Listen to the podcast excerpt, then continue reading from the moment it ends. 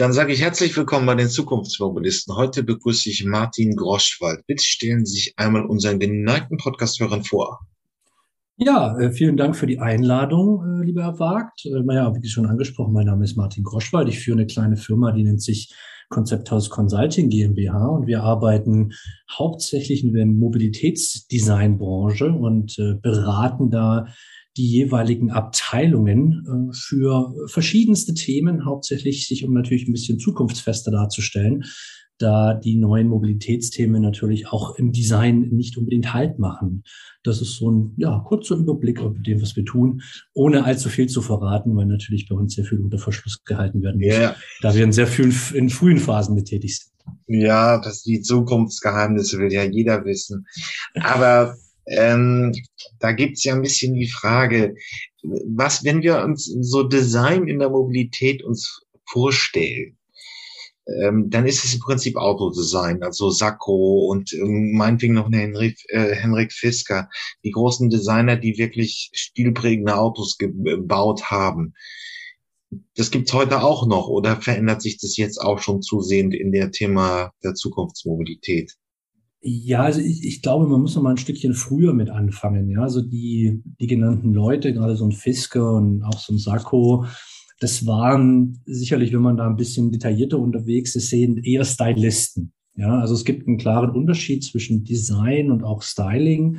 Äh, Styling muss man sich so vorstellen, man macht praktisch eine Haut über bereits existierendes. Das kann aus dem Engineering kommen, das kann aber auch ein Fahrzeug sein, was vielleicht schon mal existiert. Und das Thema Design ist eigentlich deutlich weitreichender. Das, Thema Design wird heutzutage viel holistischer gesehen. Das heißt, wir reden nicht mehr nur über dieses ganz klassische, okay, wie sieht ein Auto von außen aus oder wie sieht ein Sitz aus oder auch mal ein Lenkrad, sondern wie funktioniert eigentlich alles in einem holistischen Zusammenhang zwischen dem, was man fühlt, was man sieht, aber wahrscheinlich auch was man hört ja, in der Zukunft. Das heißt, Design ist heutzutage nicht einfach mal nur Aussehen, sondern Design ist viel mehr, was noch mit dazugehört. Das sind alle Sinne, die dadurch befriedigt werden sollen. Und das macht natürlich in diesen neuen Mobilitätsräumen das, äh, dieses klassische Thema Design noch viel vielfältiger, als es vielleicht schon in den letzten 20 bis 25 Jahren war. Wir haben das ja schon mal mit Professor Fügner hier äh, besprochen. Wenn man es erstmal kleiner anfängt, wir müssen ja noch nicht die großen Mobilitätsräume, also das autonome Fahren und dann die Shuttles und dann die Innenstädte. Aber die Elektromobilität ist ja nun schon ziemlich da. Also ähm, Volkswagen will 70 Fahrzeuge bis 2025 auf den Markt bringen. Das Thema ist gekommen, um zu bleiben. Was hat das für das Design bedeutet? Oder war es nicht besonders viel? Ja, man, man muss mal ein bisschen zurückgucken. Ja? Also ich glaube, das hat bestimmt auch der Professor Fügner schon gesagt, also die ersten Autos waren ja teilweise schon Elektrofahrzeuge. Ja? Also man, man, man startet ja nicht hundertprozentig von Null, man muss nur ein bisschen weiter zurückgucken innerhalb der Historie. Und es gab auch schon immer sehr viele Testen oder Testfahrzeuge, die mal in dieses Thema Design reingegangen sind, auch für Elektrofahrzeuge. Ich glaube, den, die allergrößte Änderung, die daraus entstanden ist, ist, dass ähm, die Frage eines, einer Identität noch viel stärker und viel prominenter geworden ist, als sie das vielleicht unter den ganz normalen ja, Automotoren und auch Dieselmotoren war. Ja.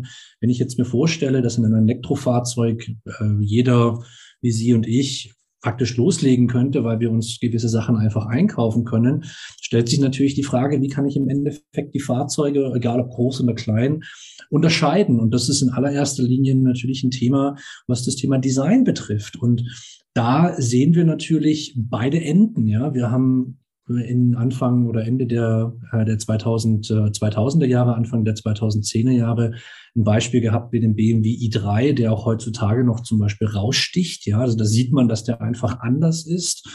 Äh, es gibt aber dann auch andere Beispiele, wo man einfach sagt, ne, das sieht aus wie ein ganz normales Auto, was wir gewohnt sind. Also wir sind noch nicht an diesem Punkt angekommen, wo man zu 100 Prozent sagen kann, dass dieses Thema Elektromobilität ähm, einen großen Einfluss auf das Thema Automobildesign hatte.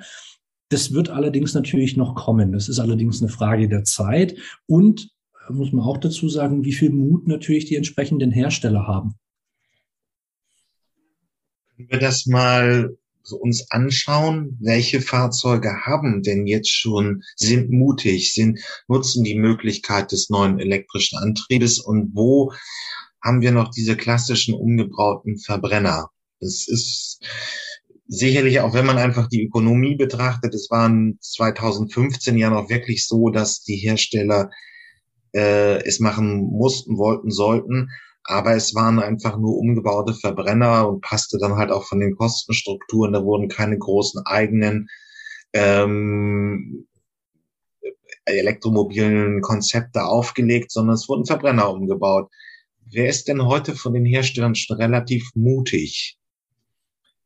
Ja, dann, da muss ich in allererster Linie mal die Nutzfahrzeuge vorheben. Also wenn wir mal ein bisschen schauen, ähm, neue Hersteller wie auch ein Arrival, ähm, aber wir sehen zum Beispiel auch etablierte Hersteller wie Scania, die sich viel mehr trauen, die sich auch viel mehr trauen können, äh, würde ich ja. sagen, und auch das dürfen, weil natürlich da weniger dieser, ähm, ja, diese, dieses Thema der, der Wiedererkennung natürlich eine Rolle spielt. Volkswagen probiert das grundsätzlich gesehen ja schon mit ihrem ID3 und ID4, ist aber vielleicht jetzt noch nicht so konsequent, äh, wie das ein Arrival ist, äh, wie das vielleicht auch ein Canoe ist, die man natürlich in Amerika äh, bevorzugt sieht.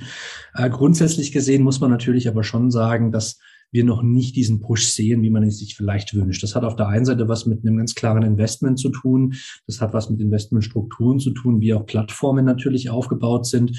Und wir sind immer noch zu dem, was der Endkunde jetzt natürlich sieht, nicht was jetzt äh, vielleicht schon in der Entwicklung ist, immer noch in der Übergangsphase von einem Verbrennermotor hin zu einem Elektromotor. Und vieles davon wird natürlich dann probiert wieder zu benutzen. Also dementsprechend sehen wir immer noch Fahrzeuge und es gibt ja dieses sehr bekannte, ähm, sehr bekannte Zitat auch von Elon Musk, der gesagt hat, wir müssen erstmal über etwas kommen, was die Leute gewohnt sind äh, und da neue Technologie einzufügen, anstatt gleich zu kommen und sagen, hier ist was, was komplett neu ist und äh, wo man sich erstmal auch visuell und optisch dran gewöhnen muss. Also wir sind noch nicht da angekommen. Wenn man sich aber mal ein paar schöne Beispiele angucken möchte, äh, dann ist es auf jeden Fall in den Nutzfahrzeugen. Alternativ hat man jetzt langsam auch während der IAA gesehen, dass sich ein bisschen mehr getraut wird, wenn auch immer noch auf recht konventioneller Ebene. Das heißt im Bereich der Konzeptfahrzeuge oder auch der Showcars. Also wir sind noch nicht an dem Punkt meiner Meinung nach angekommen, wo man wirklich sagen kann, jetzt sind wir in diesem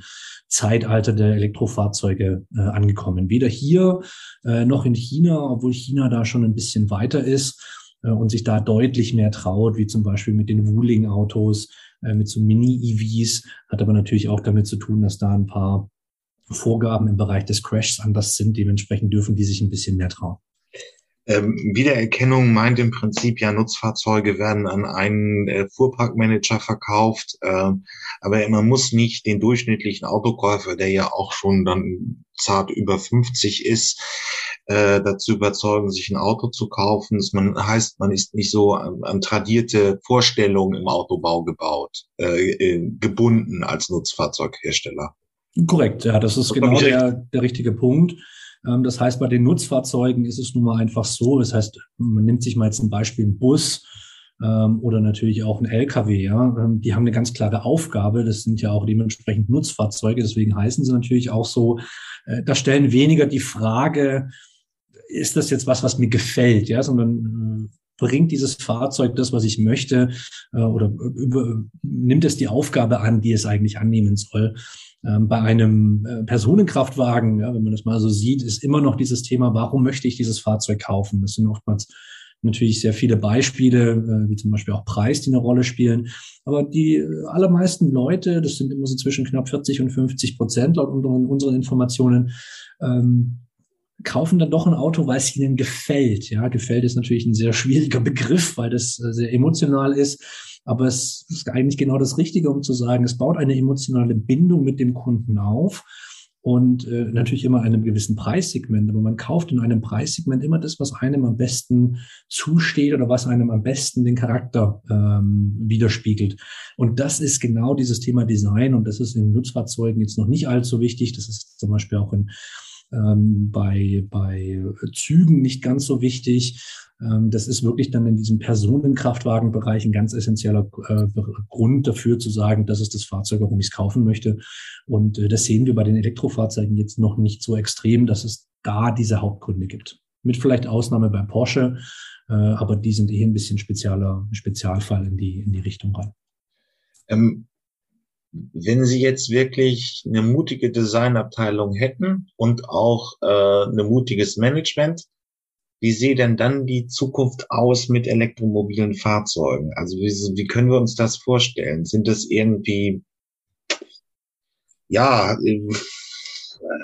ähm, Geschosse wie äh, der Nils von Volkswagen, also so kleine energieeffiziente Flitzer mit zwei, drei Personen, wo es wirklich auch nur noch ein bisschen spartanischer ist, so wie auch in den 50er, 60ern, wo man einfach noch nicht die großen Motorenleistungen hatte.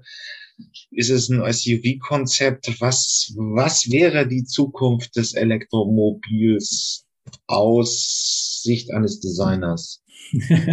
also ich glaube, wenn man einen Designer immer fragen würde, die würden immer sagen, na ja, wir möchten, dass das Fahrzeug tolle Proportionen hat, ja, dass es ähm, einfach, einfach auch was widerspiegelt, was auch eine gewisse, einen gewissen Anspruch natürlich entwickelt. Ja, wenn wir uns einen, einen Jaguar E-Type angucken oder einen Porsche 911. Und jetzt kommen wir genau wieder über dieses, über dieses Thema hinaus, wo man natürlich sagt, na ja, Reden wir wieder über Styling oder reden wir über Design? Wenn wir wirklich mit heutzutage mit Designern sprechen, dann geht es oftmals gar nicht mehr ähm, um das klassische Thema der Form oder auch immer der Proportionen, obwohl die natürlich immer stimmen sollen. Aber es geht oftmals auch darum, was denn der Grund, was wir überhaupt tun. Ja, also es gibt, glaube ich, für diese Frage und ich hoffe, dass ich mich da so ein bisschen jetzt rausreden kann, gar keine klare Antwort, weil es auch immer wieder die gestellt werden muss, okay, für was tun wir das denn eigentlich? Ja, also machen wir jetzt was, weil wir einen künstlerischen Anspruch haben, weil machen wir was, dass wir einen sehr pragmatischen Anspruch haben? Und wenn wir uns mal ein bisschen angucken, was vielleicht in Städten passiert, was aber vielleicht auch auf, äh, auf ländlicher Ebene passiert, dann kommt man zu komplett unterschiedlichen Antworten. Ja, auf einer ländlichen Ebene ist sicherlich das Thema SUV oder viel Platzangebot in einem Fahrzeug, um relativ viel ähm, von A nach B transportieren zu können, viel wichtiger, als wenn ich jetzt in einer Stadt bin, wo es sehr viel um Platz geht. Dementsprechend ist vielleicht in der Stadt das Auto deutlich kleiner ähm, man nimmt sich ja ein Smart so als Vorbild und äh, alles, was auf einem Land ist, kann durchaus mal äh, die Größe auch eines Range Rovers erreichen. Also es gibt da gar keine richtige, richtige oder falsche Antwort mehr, sondern da geht es wirklich dann um dieses Thema, in welchen ja, Umgebungen befinden wir uns eigentlich und für welchen Bereich gibt es denn dann überhaupt diese Fahrzeuge? Also ich denke nicht, dass wir langfristig gesehen noch dieses All-You-Can-Eat-Fahrzeug haben, sondern dass wir aufgrund der Gegebenheiten, in denen wir uns jetzt gerade befinden, ähm, durchaus auch was sehr Spezialisiertes brauchen, was vielleicht nur in der Stadt aufzufinden ist. Und äh, dementsprechend sind natürlich da ganz andere Anforderungen gesetzt, mit denen sich ein Designer ähm, ja dann auseinandersetzen müsste. Äh, ich höre so ein bisschen dieses Konzept raus des Mobilitätsraums. Ne? Das ist jetzt, man hat dabei irgendwie, wenn man sagen wir mal, ein Vehikel entwickelt, das Mobilität erzeugt, einen gewissen Raum in der Vorstellung. Und wie würde das denn jetzt aussehen? Ich kann es vielleicht auch mal ein bisschen konkreter machen. Wir, wo stehen wir beim Thema autonomes Fahren? Es gibt den Gesetzentwurf seit Ende Mai. Mhm. Das heißt, eine Typenzulassung wäre möglich. Die Fahrzeuge gibt es auf einer Entwicklungsebene auch schon häufiger. Ähm, das ist, geht vom Auto, äh, vom, vom LKW auf Level 4 bis zu den allseits umwogenen Robotertaxis, die die Innenstadtmobilität darstellen sollen. Ähm, und äh, in normalen Personenkraftfahrzeugen äh, sehen wir, sollen wir 2023 auch schon Level 3 Plus sehen. Mhm. Ähm, wie kann man das jetzt mal ein bisschen rahmen? Also was wird ein Mobilitätsrahmen sein und welche Vehikel wird es darin geben? Also ich denke, in so einem, äh, in so einem Rahmen muss man auch immer wieder mal festlegen, reden wir immer noch über einen Einzelverkehr, reden wir schon über eine weiterentwickelte Form des öffentlichen Verkehrs, äh, weil wir natürlich diese, nennen wir sie mal Toaster, Ja, diese Fahrzeuge, die eher quadratisch äh, praktisch gut sich darstellen. Äh, die sind natürlich nicht unbedingt dahin rausverlegt oder ausgelegt, nur eine Person äh, zu transportieren, sondern es ist eine Weiterentwicklung des öffentlichen Verkehrs, der natürlich deutlich flexibler ist, ja, aber dementsprechend ist es schon mal was, was wir haben oder von dem wir natürlich schon mal lernen können. Also das äh, sieht man auch schon. Wie gesagt, es gibt da zig Beispiele, die genau sich in diesem äh, in diesem Thema natürlich befinden, wo wir sagen, es ist so eine Lounge auf Rädern, wo man sich vielleicht vorstellen kann, dass ein, ein kreisrunder oder äh, ein quadratischer Sitzbereich einfach nur da ist oder mehrere äh, Einzelsitze, die vielleicht auch mal abgeschotten sind zueinander. Aber es ist grundsätzlich gesehen eigentlich, wenn man, wenn man mal ganz ehrlich ist, nur ein kleinerer Bus. Ja, und es gibt, wenn man zum Beispiel in Frankreich mal unterwegs ist, in, äh, in Bayonne oder in Biarritz, gibt es schon so solche super kleinen Busse, die sind natürlich noch handgefahren, in Anführungsstrichen handgefahren, aber die ja, transportieren fünf bis sechs Leute. Das sind super kleine Themen, äh, die gibt's heute schon. Ob das Ganze dann autonom fährt oder nicht, ist eigentlich nur noch meine Weiterentwicklung davon. Und natürlich, wenn man jetzt über das Thema wirklich ganz normale PKWs sprechen, also Leute oder Fahrzeuge, die gekauft werden von, Einzelfunks äh, von Einzelleuten, äh, ist dem Ganzen eigentlich gar keine, gar keine Grenze mehr gesetzt, außer vielleicht das, was von der Politik vorgegeben hat oder vom Gesetzgeber generell. Ähm, da kann man dann sehen, zum Beispiel, was Audi jetzt natürlich auch getan hat mit diesem Grand Sphere, ist ein wunderschöner großer GT mit sehr viel Platz innen, der die Möglichkeit hat, auf dieses, äh, ich sag jetzt mal, Level 3 plus Richtung 4, wo man selber noch fahren kann, wo man dann die Möglichkeit hat, aber sich auch fahren zu lassen, autonom und auf einmal springt dieses, ähm, springt dieses Lenkrad natürlich weg. Die Frage ist, hat auch wieder dann sehr viele Möglichkeiten. Geht sowas, geht sowas nicht, rein schon technisch gesehen.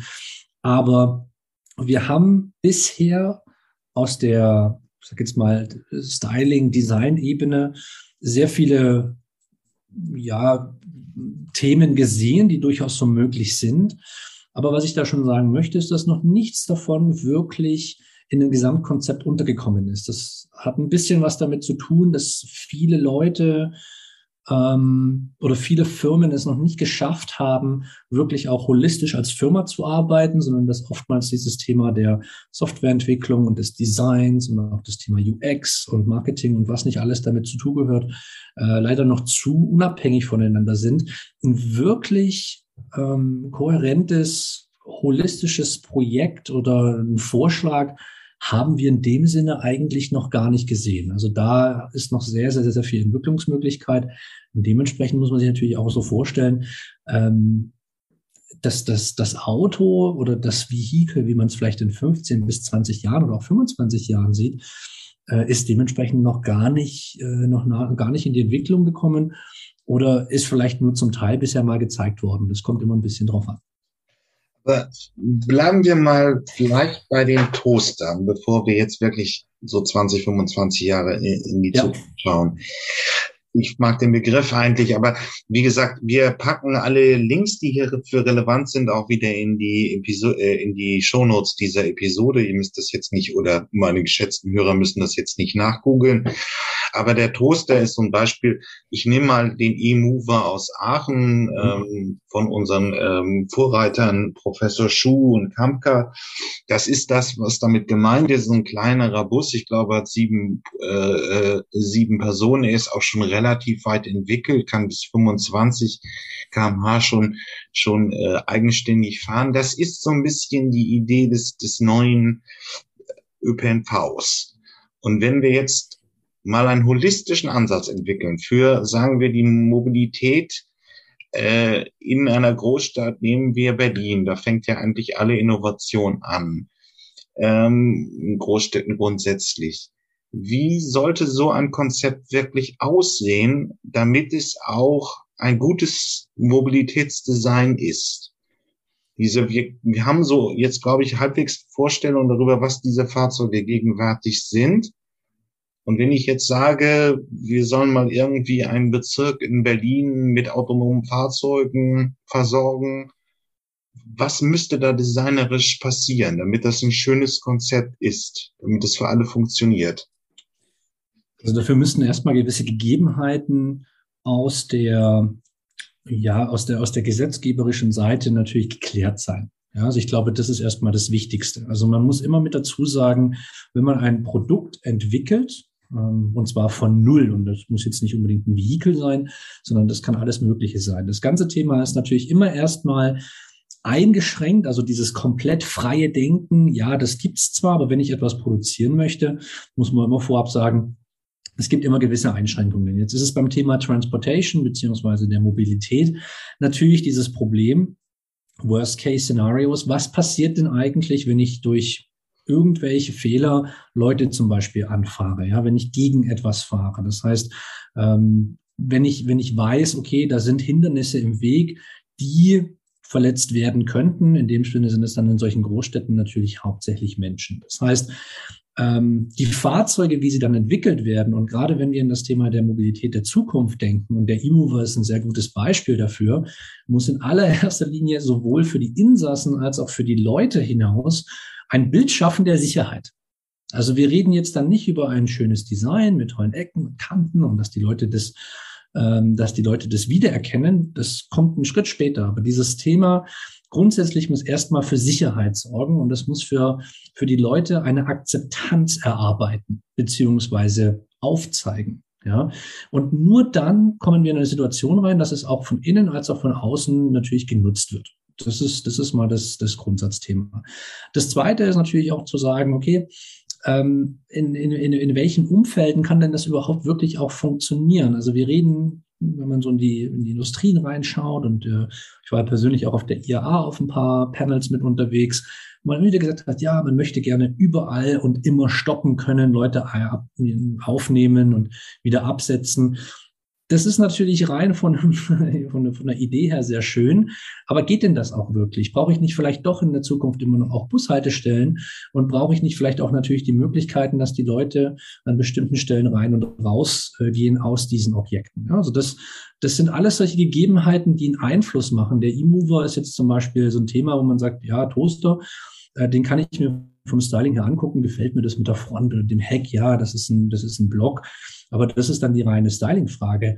Äh, wenn ich mir die Design-Themen dahinter angucke, ist zu sagen, naja, ähm, mache ich es dem, dem, dem, dem Mitfahrer oder dem Passagier wirklich bequem? Ist denn das Fahrzeug auch entsprechend aufgebaut? Ist es wirklich auch äh, platzorientiert? Kriege ich da genauso viele Leute runter, wie ich das auch möchte?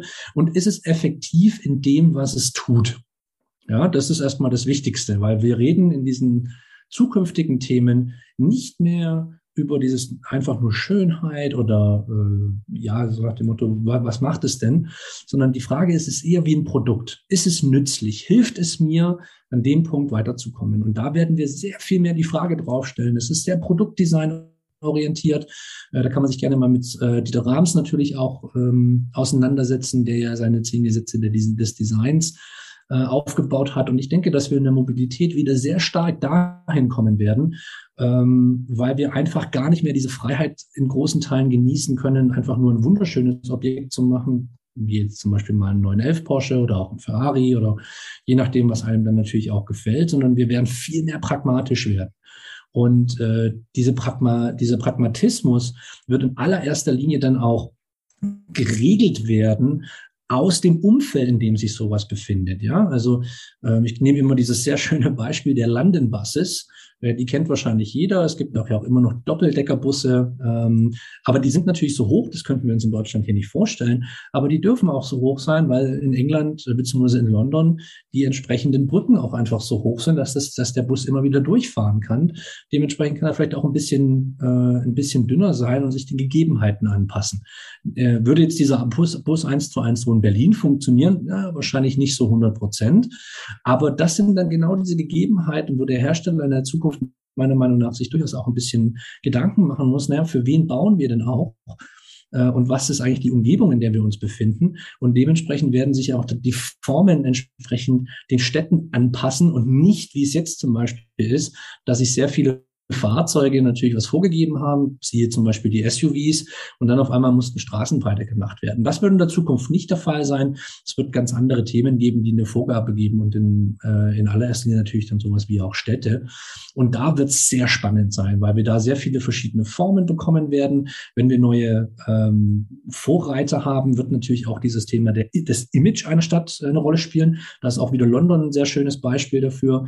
Äh, wenn man ein Bild sieht und da ist ein Doppeldecker Bus drauf oder so ein London Taxi, dann muss man natürlich schon sagen, hey, ich weiß, wo ich bin, ja. Und das gibt natürlich sehr viele Möglichkeiten in der Zukunft, äh, in dem Bereich Mobilität zu sagen, okay, wir haben jetzt vielleicht eine Plattform, auf die wir aufbauen können, aber aufgrund der Gegebenheiten, die wir als Stadt haben, äh, können wir aus diesen neuen Mobilitätsvehikeln ähm, aber wirklich auch Ikonen machen, wo man unsere Stadt dann natürlich auch wiedererkennt. Und da ist es dann, wo es sehr spannend wird, weil wir dann natürlich über ein, ein Gesamtdesign-System reden, inklusive ähm, Drop-off-Zones, Pick-up-Zones, solche ganzen Geschichten, wo wir gar nicht mehr nur über den, über den Vehicle-Design reden, sondern wo wir über was viel ganzheitlicheres reden, wo auch mal ein Architekt, ein Architekt mit dabei ist, wo vielleicht auch ein Städteplaner mit dabei ist, um dann vorzugeben, wie eigentlich vielleicht ein Vehikel in der Zukunft aussehen könnte. Ja, das, äh, da macht man sich aktuell noch gar nicht so viele Gedanken drüber. Man denkt erstmal, okay, hier ist das Vehikel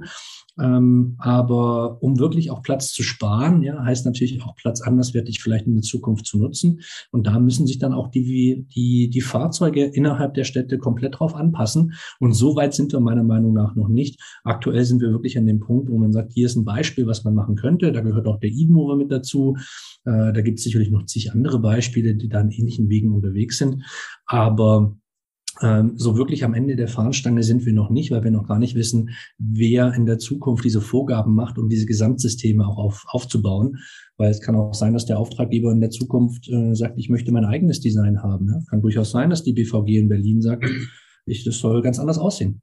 Ähm, ist ja einfach noch die Frage, ich höre so ein bisschen raus, dass es einfach noch der Sicherheitsaspekt bei einer Innovation ist. Also momentan sind diese kleinen Toaster äh, unterwegs noch mit Menschen, aber irgendwann ist der da raus. Und dann haben auch Menschen wahrscheinlich noch relativ viel Angst vor dieser neuen Technologie. Da kann man natürlich auch so viele Studien über die Sicherheitswirkungen äh, machen. Das haben wir hier auch schon bei den Zukunftsmobilisten tausendmal, äh, tausendmal diskutiert. Eben immer noch dreieinhalbtausend Verkehrstote, 400.000 Schwerverletzte in Deutschland. Weltweit ist es auch in Asien immer noch ein sehr großer Killer. Es ist sehr gefährlich. Ähm, wie kann man, also man kann auch, muss sollte auf die Region eingehen, man sollte aber auch auf das Sicherheitsbedürfnis eingehen. Wie kann man denn so vom Design her ein Vertrauen schaffen in diese neuen Technologien, wenn sie dann mal automatisiert sind? Also ich glaube, man kann, auch wenn ich das vorher natürlich ein bisschen kritisiert habe oder man könnte es mir auslegen, dass ich es kritisiert habe, äh, Tesla ist natürlich ein sehr gutes Beispiel, wie man sowas machen kann. Ähm, das heißt auf gut Deutsch gesagt, man nimmt etwas, was sehr vertraut ist oder was sehr vertraut wird und ähm, entwickelt es dann nach und nach weiter. Ja, ähm, wir könnten zum Beispiel natürlich einen Bus nehmen. Bus kennt jeder, hat auch niemand ein Problem, sich da reinzusetzen. Das heißt, da ist schon eine gewisse Vertrautheit natürlich da. Nur dieses ganze Thema, okay, das fährt komplett autonom, ähm, ist da, wo eigentlich der ganz große Überwindungsweg liegt. Ja? Und ich glaube, äh, das ist noch eine, eine, eine, sehr große Herausforderung für jeden Designer, für jeden äh, Experience-Designer natürlich auch. Wie schaffe ich das, ein Vertrauen in eine Maschine aufzubauen, äh, in der keine menschliche Führung mehr drin ist? Und die Herausforderung, die wurde leider bis heute noch nicht wirklich, äh, ja, wenn man das mal so sagt, äh, gelöst. Ja, ich meine, wir können uns mal nur sehr schöne Beispiele nehmen, die alltäglich sind, wie zum Beispiel ein Flugzeug. Ein Flugzeug ist heute zu 99 Prozent komplett autonom. Also da passiert ja fast nichts mehr. Aber trotzdem haben wir immer noch einen Piloten mit dabei, für dieses Thema, okay, was passiert, wenn? Äh, das gleiche Thema gehört natürlich auch dazu, wenn man in U-Bahnen unterwegs sind. Viele U-Bahnen sind eigentlich auch schon komplett autonom, ja, halten, ähm, beschleunigen, bremsen. Da muss der Mensch gar nicht mehr so viel tun, aber es ist trotzdem immer noch ein, ähm, ein, ein, ein Fahrer mit dabei beziehungsweise ein Zugführer äh, in dem Sinn oder halt ein Pilot. Und ich glaube, man müsste ein bisschen so anfangen, in äh, wirklich bekannten Bereichen das erstmal ein bisschen zu, zurückzunehmen, bevor man dann diese nächsten Schritte gehen kann, wo es sichtbar für alle ist. Das heißt, wenn man vielleicht auch mal anfängt, äh, komplett dieses Thema der, der U-Bahnen zu automatisieren und vielleicht nur noch äh, die, die, die, die Zugführer in jedem zweiten oder auch in jedem äh, dritten U-Bahn mit drin hat, um einfach eine Sensibilisierung der Leute natürlich voranzukriegen, dass das funktioniert. Dann kann man nach und nach da die nächsten Schritte gehen, die dann irgendwann in, in die Fahrzeuge reinkommt und natürlich, wenn man langfristig nochmal guckt und wir reden über New Mobility, dann auch in diese ganzen EVTOLs, wie zum Beispiel ein Volocopter, ein Lilium oder wie auch immer, weil es ist ja doch nochmal ein Unterschied, ob ich jetzt sage, ich sitze dann in einem Fahrzeug, was auf dem Boden fährt oder in einem Flugzeug, was mich komplett autonom fliegen soll, ähm, wo ich wirklich dann keine Person mehr oder keine Person mehr sehe, die, die, das ganze Thema als Pilot steuert. Also ich glaube, dass das ist nicht unbedingt die Aufgabe des Designs, da was zu tun, weil es bringt jetzt auch nichts, da irgendwie einen, ein Hologramm reinzusetzen oder wie auch immer, sondern man muss langsam, aber kontinuierlich die Leute darauf vorbereiten, experience-technisch, also von ihren Erfahrungswerten dann zu sagen, das geht auch ohne und das funktioniert auch ohne ähm, und dann wirklich das voranzutreiben. Das kann auch was relativ Einfaches sein, indem dass man vielleicht sagt, man hat diese Taxis ähm, und der Fahrer ist zwar immer noch da, aber er fährt halt nicht, er hält nicht sein Thema in der Hand. Also diesen, diese Hemmschwelle langsam nach unten zu schieben. Es geht für die große Breite oder die große der Masse der Bevölkerung leider nicht.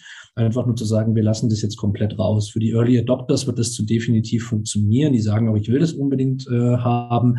Aber um das wirklich langfristig zu sehen, äh, ist es natürlich dann doch noch ein bisschen schwierig. Ähm, ob man das im Design wirklich regeln kann oder beziehungsweise dazu beitragen kann, äh, ist ja dann eher ein äh, psychologisches Thema. Das hat ja jetzt nichts damit zu tun, ob da jetzt äh, eine Bank dasteht oder nicht, sondern man muss dann sich ja, man muss diesem Umfeld vertrauen, in dem man sich befindet.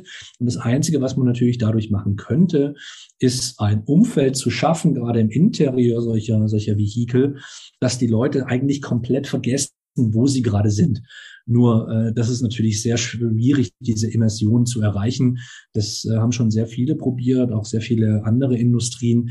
Das ist natürlich äh, doch nicht so einfach, wie man sich das immer wieder vorstellt. Und wir sehen das ja auch immer wieder bei den Automobilherstellern, die dann sagen, es ist alles wie eine Lounge oder wie auch immer.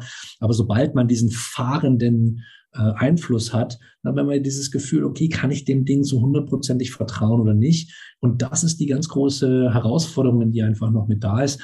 Und ich bin schon der Meinung, dass man, dass man das erreichen kann. Allerdings nur über wirkliche, ja, äh, über die, über die Einbringung der Erfahrung dadurch. Und da muss man im alltäglichen Leben einfach anfangen, sonst wird es äh, schwierig. Aber ich denke, wir sind da auf einem guten Weg, wenn man schon mal bedenkt, wie viel wir mittlerweile auch mit unseren Handys machen und solche ganzen Sachen.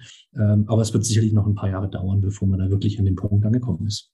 Ja, wo wir gerade beim Thema Early Adopters sind, man muss natürlich schon sagen, äh, dass in Phoenix und jetzt auch seit Frühjahr schon in San Francisco ähm, die Roboter-Shuttle von äh, Waymo rumfahren. Das gibt es schon. Aber und das ist aber auch noch auf diesem Level, das sind so umgebaute SUVs, das ist noch kein eigenständiges Fahrzeugkonzept. Aber man kann ja schon, es wird ja sicherlich immer irgendwie Techniker geben, der diese solche Technik-Utopien von sich geben, dass wir irgendwie mit so einem Einheitsshuttle, wir sprechen halt immer noch über diese Toaster, ähm, und da fahren wir weltweit überall mit herum. Also das ist die Mobilität praktisch, quadratisch praktisch gut eine Maskenfertigung sehr, sehr effizient, sehr, sehr günstig. Das hört man so ein bisschen raus, wollen Sie nicht. Wie kann man denn eine individuelle Note in diesem neu, in dieser neuen Mobilität eigentlich als Stadt, als Region erhalten? Also wenn man das Beispiel London nimmt, ähm, ist das sicherlich eine Option, aber was würden Sie eine Kommune oder ein Städteplaner heute empfehlen? Wie sollte dieses Mobilitätsdesign noch so aussehen, dass es einen eigenständigen Charakter hat. Also ich glaube, was ganz wichtig ist, ist, man muss natürlich verstehen, dass grundsätzlich, wie diese Elektrofahrzeuge in der Zukunft aufgebaut sind, äh, ist natürlich so, dass man da sehr viel äh, im Bereich gerade des Exterior Designs anpassen kann, wie man es möchte. Und wir reden zwar heutzutage immer noch sehr viel über dieses Thema Effektivität. Man muss aber natürlich auch immer noch sagen, wenn ich in einer Stadt unterwegs bin, wo ich vielleicht 30 bis 50 kmh die Stunde fahre, dann ist dieses Thema der Aerodynamik nicht mehr so wichtig, als wenn ich jetzt 100 oder 120 kmh fahre. Ja, das ist einfach mal äh, ein entscheidender Punkt, den man dahinter verstehen muss.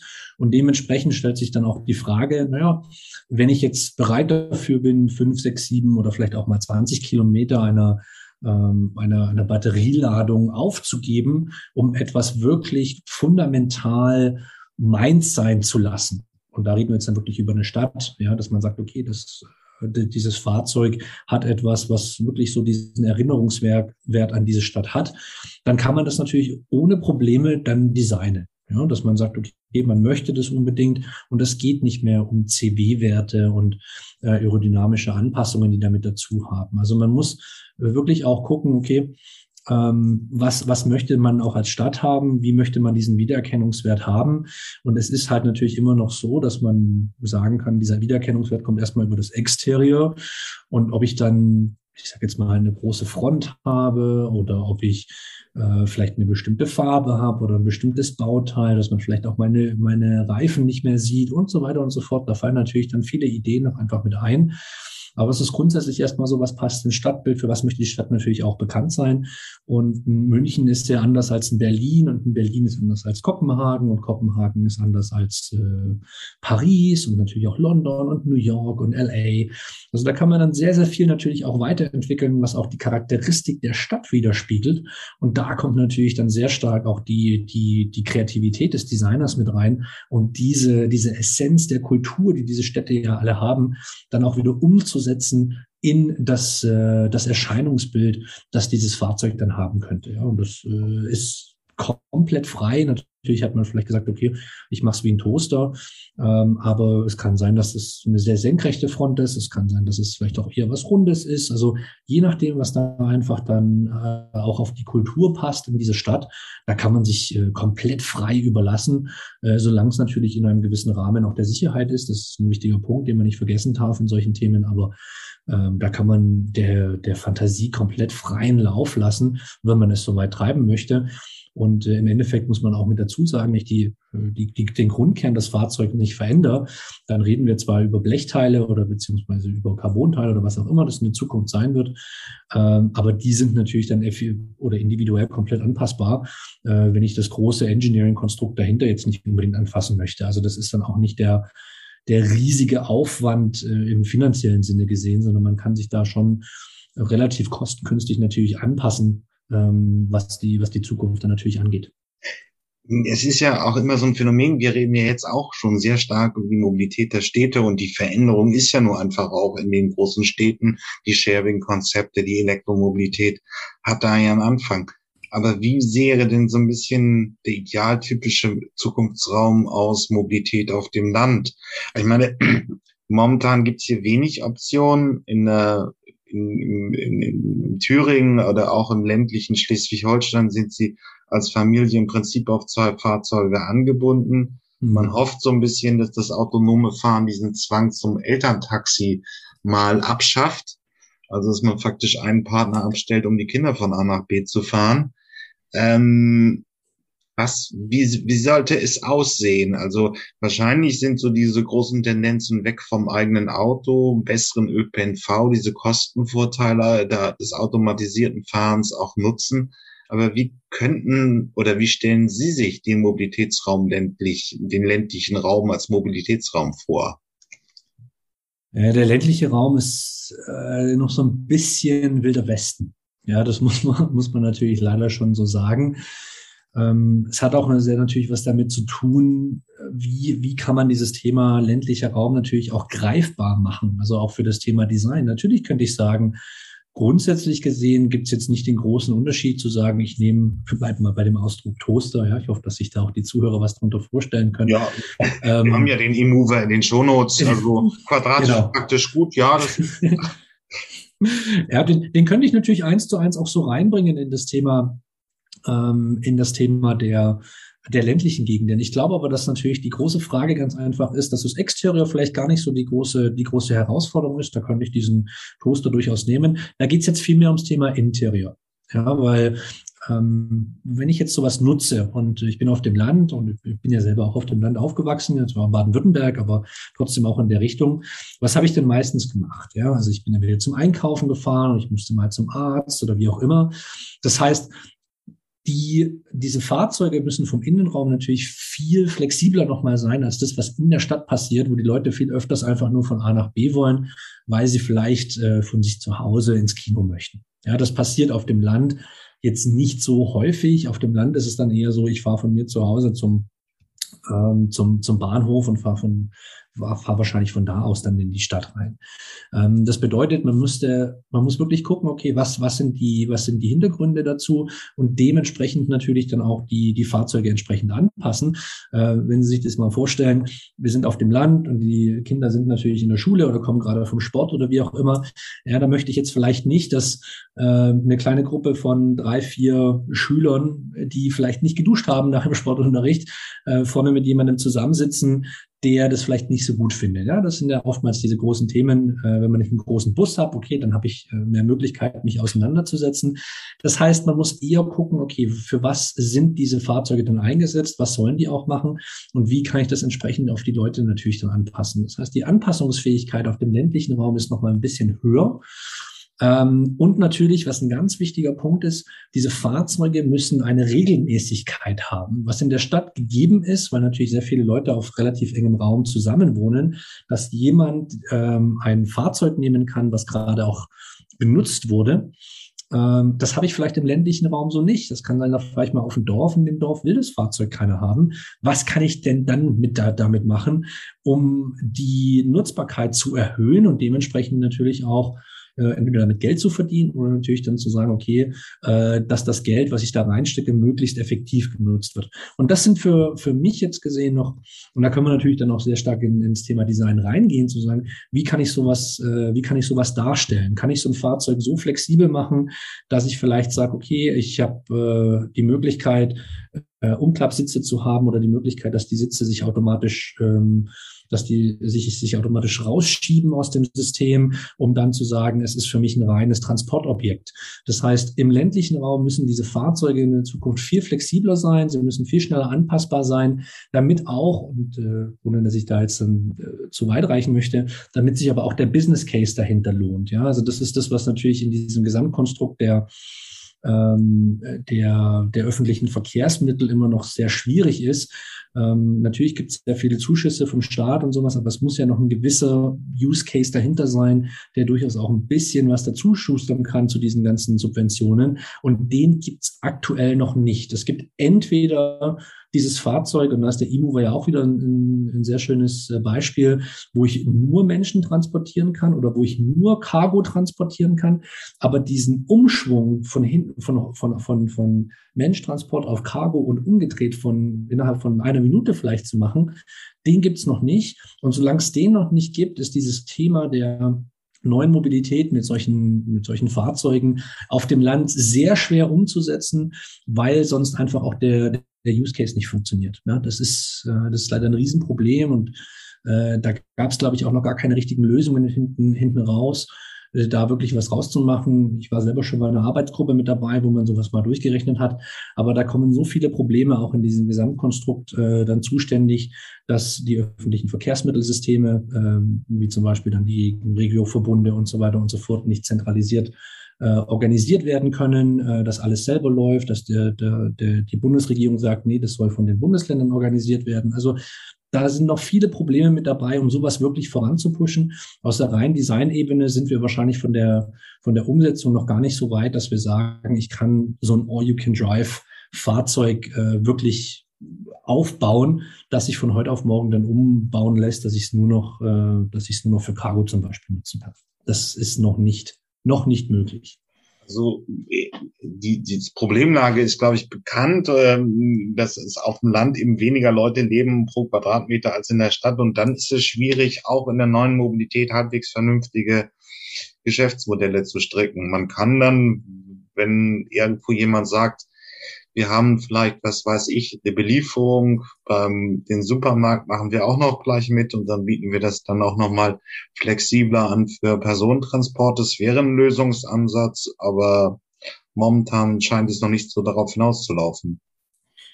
Ja, das, äh, das ist das eine Problem, dass wir die technische Lösung noch nicht haben. Äh, und das andere Problem ist, dass wir wirklich die, ja, die, ähm, die politische Lösung dazu noch nicht haben. Ja, also da ist es halt leider, will es da nicht böse klingen oder sowas, aber ja, wenn ich, wenn ich dieses föderalistische System habe, sind leider zu viele Player damit dabei und zu viele ähm, zu viele Entscheidungsträger, dass man das dann wirklich vorausdrücken kann oder vorandrücken kann. Das geht in anderen Ländern ein bisschen einfacher, um da mal auch was auszuprobieren können. Ähm, das ist aber halt so, wie es bei uns in Deutschland ist und damit muss man zurechtkommen. Äh, heißt aber natürlich auch, dass man solche, jetzt mal Tests eigentlich in viel größeren Umfang laufen lassen müsste, dass man da auch viel mehr Geld zusammenkriegen kann. Ähm, aber das ist halt dann leider so, dass die, die einzelnen Verkehrsverbunde sich dann nicht zusammenschließen, sondern dass sie eher einzeln unterwegs sind. Ähm, da hoffe ich eigentlich, dass da nochmal ein Umdenken stattfindet. Aber da sind wir noch ein bisschen, bisschen weiter von weg. Und auch die Bundesregierung müsste dann praktisch sagen, okay, wenn wir das wirklich flächendeckend mal ausprobieren wollen und wir wollen so ein System unterstützen, dann müsste man da wirklich auch mal ein bisschen Geld reinpumpen und zwar von oberster Stelle. Ähm, passiert jetzt heutzutage noch nicht, ist auch schwierig umzusetzen. Ich, äh, wir hatten das selber auch schon mal probiert, so, so ein System ähm, ist, ist dann kompliziert, dauert auch teilweise zu lang. Also man müsste praktisch eine Mischung finden aus einem privaten Unternehmen, das eine Förderung bekommt, was aber vielleicht schon einiges an Geld selber mitbringt, um sowas auf die Kette zu kriegen, weil man auch nicht vergessen darf, alles so schön wie der ÖPNV ist, aber man muss trotzdem ein ein System dahinter aufbauen, was durchaus auch Geld verdienen kann. Und ob das dann über Werbung funktioniert oder über Lieferdienste, ist einmal ganz dahingestellt. Aber es muss ja durchaus auch ein System sein, was sich selber tragen kann äh, oder tragen sollte, sagen wir es mal so, mit den Subventionen aus der, aus der Regierung hinaus. Ähm, da gibt es schon einige Überlegungen in die Richtung rein, aber ähm, das dann politisch voranzudrücken, hat bisher noch nicht funktioniert, äh, weil auf den ländlichen Ebenen leider jetzt nicht immer so die Einigkeit herrscht, wie es in den Städten ist. Da haben die Städte einen sehr großen Vorteil, weil dann natürlich auch der Druck der Bevölkerung deutlich größer ist. Ähm, auf dem Land ist es so, ich habe doch mal ein Auto, warum soll ich da jetzt was Neues haben? Hm. Und es ist halt einfach, wir werden mal sehen, wie die Franzosen es hinkriegen. Das ist ja alles ein bisschen zentralisiert organisiert als bei uns in Deutschland. Aber dann bliebe ja noch so als Thema auch das Privat-Pkw. Das ist kein Mobilitätsraum. Das hat ja immer noch irgendwo so einen gewissen Anspruch darauf, universell einzusetzen. Auch wenn die wenigsten Menschen sagen, ich fahre jetzt mit meinem Auto einmal durch die Sahara, mit dem ich sonst immer irgendwie die 30 Kilometer zur Arbeit fahre. Aber wie wird sich das verändern in der neuen Mobilität? Naja, die Frage wird grundsätzlich erstmal sein, für was darf ich denn dieses Pkw noch benutzen? Ja, das ist erstmal wirklich eine, eine ganz entscheidende Frage. Wenn ich in die Stadt zum Beispiel reinfahren möchte und ich komme aus dem, aus dem Land, darf ich überhaupt noch in die Stadt reinfahren? Ähm, oder ist das komplett anders geregelt? Ja, also der, im, im Sinne des Designs äh, würde ich jetzt mal sagen, so das letzte Fahrzeug, was wirklich für den eigenen Nutzen gebaut wird, wird immer ein Sportwagen sein. Ja, es sind immer Leute, es wird immer genug Leute geben, die diese Faszination des Autos und wahrscheinlich auch des Schnellfahrens und äh, der, der Schönheit dieser Fahrzeuge äh, hochhalten wird. Das heißt, das wird niemals, äh, meiner persönlichen Meinung, äh, wirklich weggehen. Ja. Es wäre auch, glaube ich, vermessen zu sagen, dass wir hundertprozentig wegkommen von dem Verbrennermotor. Äh, es wird immer irgendwelche Leute geben, die sagen, nee, ich möchte das und egal wie teuer es dann auch ist, die sich dann leisten, leisten möchten, mit solchen Fahrzeugen in 10, 15, 20 Jahren ähm, auch zu fahren. Ähm, man muss aber schon natürlich damit ausgehen, was man jetzt auch immer mehr schon in den Städten merkt, dass viele Leute, die in Städten wohnen, gar kein Auto mehr haben, weil sie einfach keins mehr brauchen. Ja, wir es jetzt hier gerade in München. Wir kriegen immer vermehrt äh, oder, oder viel mehr Radwege natürlich auch. Das heißt, viel mehr Leute steigen aufs Fahrrad um. Äh, der öffentliche Verkehr wird hier sehr gut genutzt äh, oder die öffentlichen Verkehrsmittel. Und es wird langsam natürlich auch immer ein bisschen nerviger, mit dem Fahrzeug unterwegs zu sein. Das äh, ist jetzt vielleicht nicht äh, das Schönste für alle Leute. Manche sind natürlich auch darauf angewiesen. Aber grundsätzlich muss man einfach sagen, dass die Nutzbarkeit dieser Fahrzeuge gerade in großen Städten immer geringer wird. Und dann wird es ein Luxusgut. Ja, oder es äh, gibt dann Fahrzeuge, ich glaube, diese Schere des ja, rein Gebrauchsgegenstand, Fahrzeug ähm, hin zum Luxusgutfahrzeug wird noch viel größer sein. Und diese Mitte, gerade in den Städten, ist die Frage, ob es die in der Zukunft überhaupt noch brauchen wird. Ja, wenn ich äh, überall alles hinkomme und ich habe die neuen Möglichkeiten, brauche ich das überhaupt? Okay, wenn ich ein Fahrzeug brauche, ein kleines, ähm, dann ist es vielleicht eine komplett andere Geschichte, in die wir uns da rein bewegen. Sagen wir es einfach ein reines Nutzfahrzeug, das vielleicht billig gemacht ist, vielleicht auch doch aus China kommt, langfristig gesehen. Und dann gibt es die Leute, die sagen, ich will jetzt wirklich mal dieses Spaßobjekt haben, ja, die dann sagen, ich kaufe mir das jetzt als reines Luxusgut, äh, zum Beispiel eine Uhr oder was weiß ich, was alles noch äh, in diesen Gefilden natürlich mit dabei sind. Und dann sagt man einfach, das ist für mich ein, ein Wochenendspielzeug in die Richtung rein. Und ich glaube, gerade in Städten werden wir sowas vermehrt sehen, dass wir äh, vielleicht eine Reduktion der Fahrzeuge gar nicht so wahr bekommen, weil wir natürlich diese neuen Mobilitätswege haben. Die nehmen natürlich auch Platz weg. Nur ist halt so, dass sie nicht mehr so viel parken. Sie sind immer ständig unterwegs. Ähm, aber dieses reine Thema des PKWs werden wir nie komplett auslöschen können. Schon allein dahin raus, dass es dann halt dieses äh, ja, äh, nachgefragte Luxusgut ist. Oder für die Leute, die es dann wirklich einfach als reines Nutzfahrzeug brauchen. Ähm, und die kaufen sich dann vielleicht gar nicht mehr aus dem Hintergrund, äh, weil sie es toll finden oder weil es ein Statussymbol ist, sondern sie kaufen sich ein günstiges. Ja. Und das sehen wir natürlich sehr viel auch in China schon, wo viele Leute sich einfach ein Nutzfahrzeug oder ein Fahrzeug kaufen, weil sie es nutzen möchten und kaufen sich dementsprechend ein, ein relativ billig ist und haben auch nicht das Problem zu sagen, dann kaufe ich mir drei oder vier Jahren halt ein neues, weil ich jeden Tag 100 Kilometer pendeln muss und äh, da fährt mir noch kein Zug hin. Ja, das ist dann diese Mischung zwischen dem ländlichen und dem städtischen. Äh, die hat man jetzt heute nicht angesprochen, aber äh, die ist natürlich auch immer noch äh, komplett wilder Westen und äh, die sehe ich aber zumindest für die, für die nahe Zukunft immer noch so gelöst, dass man sagen muss, okay, da braucht es sicherlich auch nochmal den Einzelverkehr. So, das wäre dann so praktisch ja auch zum Abschluss des Interviews die Mischung. Also ähm, der Pendelverkehr, man lebt auf dem Land, aber pendelt jeden Tag irgendwie 30 Kilometer in die nächstgrößere Stadt, um zu arbeiten. Das ist so praktisch, da wird es dann noch individuell sein müssen. Ja, weil ich glaube, also man wird einfach einen gewissen Pendelverkehr haben, der wird gar nicht weggehen. Und ob ich dann in die Stadt rein pendel oder ob ich dann zum Bahnhof pendel und von da aus in die Stadt reinfahre, ist sicherlich für jeden sehr individuell geregelt. Wenn wir die Großstädte angucken, die immer größer werden, äh, ist das sicherlich immer noch eine Option, die auch nicht von heute auf morgen weggehen wird. Ähm, aber man hat diese drei Wege, ja, und ich glaube schon, dass wir dieses Thema autonomes Fahren, neue Vehikel, neue Möglichkeiten, wie Vehikel aussehen können, genutzt werden können im Gesamtkonstrukt, äh, erst in der Stadt sehen werden oder vermehrt in der Stadt sehen werden, dann auf dem Land. Und irgendwann gibt es diese Zwischenlösung, wo wir sagen, okay, jetzt kommt alles irgendwo auch zusammen, weil ähm, ich glaube, da kann sich jeder ein eigenes Beispiel machen. Diese Zwischenlösung ist oftmals das politisch Schwierigste, weil wenn ich verschiedene Ver, äh, Verkehrsverbunde habe, die müssen sich dann einigen, dass äh, der das eine Shuttle, ja, das in dem Verkehrsverbund eins ist, auch in den zweiten reinfahren darf und dann da die Leute absetzen darf. Und da reden wir dann rein praktisch nur noch über Politik und über äh, über Austausch von, von Geld oder beziehungsweise über irgendwelche Gebühren, die da abgeleistet werden müssen. Und äh, das sind oftmals die schwierigsten Probleme, äh, die dann da aufkommen. Ja. Und solange das dann nicht einwandfrei geklärt ist, ist das Pkw immer noch der, der wahrscheinlich bestmögliche Weg von A nach B auf diesen Zwischenwegen zu kommen. Wir werden es sehen. Vielen Dank, Herr Groschwald, für dieses Gespräch. Vielen Dank.